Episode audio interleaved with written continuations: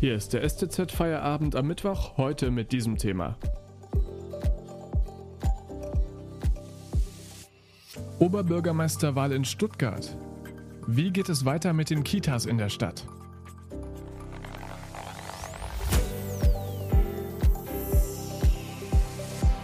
Am Mikrofon Felix Ogrisek. Hallo. Am 8. November findet die Wahl des nächsten Oberbürgermeisters in Stuttgart statt. 16 Bewerber wollen die Nachfolge von Fritz Kuhn antreten und bis es soweit ist, werden wir uns immer wieder mit Themen beschäftigen, die wichtig für den Kessel sind. Und wir klopfen ab, wie die Positionen der einzelnen Kandidaten dazu sind. Heute geht es um die Kita-Pläne der Kandidaten und was die geplant haben. Darüber sprechen wir jetzt mit dem Lokalchef der Stuttgarter Zeitung, Jan Sellner. Herr Sellner, kurz vorweg zur aktuellen Lage in Stuttgart. Es gibt ja ein extremes Ungleichgewicht, was Kinder und Erzieher angeht. Ja, in der Tat. Äh, Stuttgart, äh, das sich kinderfreundliche Stadt nennt und diesen Anspruch seit äh, einigen Jahren erhebt, hat noch ein großes Defizit an, an Kita-Plätzen. Also es fehlen aktuell nach den Zahlen, die uns vorliegen, etwa 3000 Kita-Plätze. Hinzu kommt, dass äh, 1250 äh, Fachkräfte fehlen, also Erzieherinnen und Erzieher. Ähm, allein die Stadt an den städtischen Kitas fehlen 250 Plätze. Ist natürlich ein Riesenproblem. Ähm, wie auch in der letzten Folge zur OB-Wahl sind sich die Kandidaten bei den Problemen ja sehr einig, welche es gibt. Ähm, zu wenig Erzieher eben und Sanierungsstau an den Schulen. Ähm, oder gibt es da einen Kandidaten, der noch weitere Punkte gefunden hat, die er angehen möchte in dem Bereich? Also Kinderfreundlichkeit schreibt sich natürlich jeder auf die Fahnen, äh, zum Teil auch auf die Plakate, wobei es auffällt, dass es äh, da eigentlich relativ wenig äh, in Richtung Familien und, und Kinder gibt. Aber jeder setzt sich mit diesem Thema auseinander. Ist ein sehr wichtiges Thema, ist ein Standardthema auch für Stuttgart. Leute, die von außen kommen, die hier arbeiten wollen, für die ist natürlich wichtig, wie ist die Kinderbetreuung, wie ist die Kleinkinderbetreuung, wie ist die Situation an den Schulen. Und äh, es gibt auch da viele Übereinstimmungen zwischen den Kandidaten. Also sie sind sich zum Beispiel viele einig, es muss mehr getan werden, um Erzieherinnen, äh, um den Beruf hier attraktiv zu machen. Das fängt an mit Personalwohnungen, stellt man ihnen zur Verfügung, gibt es äh, zusätzliche Vergünstigungen im öffentlichen Nahverkehr. Ähm, und wie kann, man, wie kann man insgesamt das Leben in Stuttgart für Erzieherinnen attraktiv machen? Ähm, Unterschiede äh, gibt es eher in dem Bereich, ähm, wie soll der, der Alltag, Schulalltag organisiert werden. Da gibt es äh, die Position der AfD, die etwas aus dem Rahmen fällt, die eben Ganztagsschulbetreuung äh, sehr reduziert haben möchte. Auch andere Einzelbewerber, die äh, bei der OB-Wahl am 8. November antreten, äh, sagen, die Eltern sollten eigentlich, ähm, sollten da wieder mehr übernehmen. Das ist äh, eine, eine sehr, teilweise sehr rückwärtsgewandte ähm, äh, Position im Vergleich mit den anderen Bewerbern, äh, die einfach sagen, wir brauchen mehr Kita-Plätze äh, und wir brauchen bei aller Verantwortung für die Eltern natürlich da eine adäquate Ausbildung äh, und Angebot in Stuttgart. Das gilt natürlich auch für die Schulen. Wie sieht es denn bei den Forderungen da mit den ähm, drei großen Kandidaten von den Grünen, SPD und CDU aus?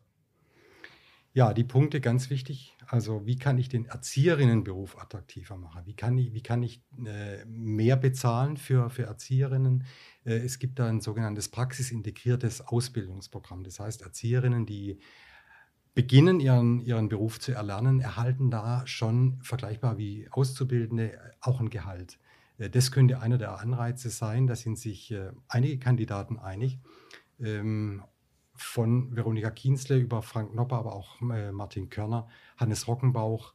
Die wollen die Trägerschaft auch, also die wollen, die wollen freie Träger und städtische Träger ähm, stärker zusammenführen. Und das Thema öffentlicher Nahverkehr, also freies Jahresabo, so eine Forderung, die beispielsweise Martin Körner ähm, erhebt, äh, auch andere. Das ist, kann eben auch ein zusätzlicher Anreiz sein für Erzieherinnen, äh, hier nach Stuttgart zu kommen und, und diesen Beruf zu ergreifen.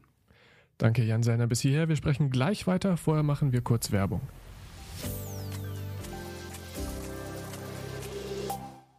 Alles rund um die Oberbürgermeisterwahl erfahren Sie auch in unserer STZ News App und auf unserer Website stuttgarter-zeitung.de.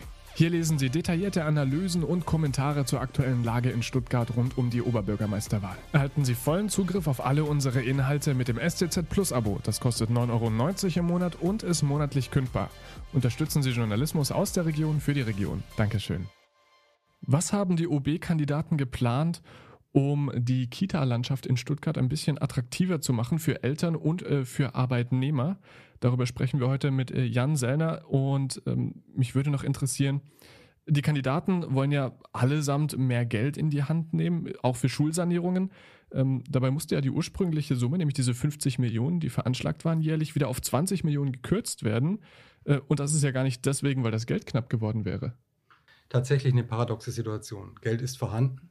Für die Schulsanierung ein ganz großes Thema. Viele Schulgebäude sind äh, dringend sanierungsbedürftig. Das natürlich auch in diesem elektrischen, mit der elektrischen Ausstattung, die eine Grundvoraussetzung ist, dass die Schulen dann auch Breitbandausbau bekommen und eine entsprechende Digitalisierung äh, da stärker greifen kann. Die Stadt hat Geld, aber sie hat die Schwierigkeit, dieses Geld dann auch tatsächlich umzusetzen. Das war ein Phänomen, das letztes Jahr schon auftrag, äh, auftrat. Äh, die Handwerker waren ausgebucht. Ähm, es gab einfach einen Sanierungsstau, der sich nicht allein durch Geld erklären lässt. Man muss aber auch dazu sagen, die Stadt hat natürlich in den vergangenen Jahren, kann man viele Jahre zurückschauen, äh, wurde es versäumt, rechtzeitig äh, Schulgebäude zu sanieren. Jetzt hat man diesen großen Sanierungsstau. Und ähm, alle Kandidaten sind sich eigentlich einig, wir brauchen adäquate Schulgebäude, wir brauchen eine gute Ausstattung, wir brauchen eine gute Digitalisierung für im Interesse der Kinder, im Interesse der Eltern. Und äh, da muss einfach deutlich stärker eine Priorität draufgelegt werden bei allen Schwierigkeiten, äh, die, die, dieses, die in der Umsetzung jetzt äh, tatsächlich vorhanden sind. Aber in gewisser Weise ist es auch eine Frage, ist es Chefsache oder nicht? Das bedeutet aber auch, dass alle, die mehr Sanierung fordern, ja irgendwie eine recht hohle Forderung formulieren, denn das äh, saniert werden soll, ist ja schon lange geplant, nur es fehlt halt irgendwie am Personal, das die Unterschrift dazu gibt, oder nicht? Ja, es fehlt an Personal, auch ein sehr wichtiger Punkt. Also vom Hochbauamt, viele Stellen in Stuttgart äh, sind, ähm, sind in den Fachabteilungen nicht besetzt. Die, die Stadt sucht seit langem äh, Fachkräfte, vergleichbar dem Thema Erzieherinnen.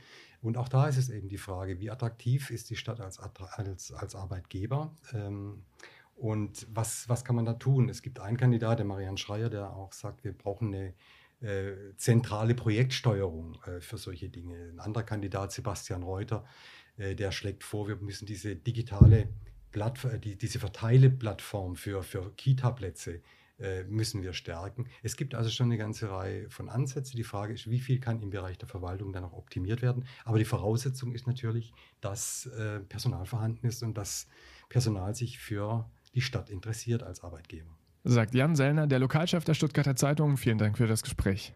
Und das war's für heute mit dem STZ Feierabend Podcast. Ich wünsche Ihnen jetzt einen schönen Feierabend. Wir hören uns wieder morgen, wenn Sie mögen. Bis dahin. Tschüss.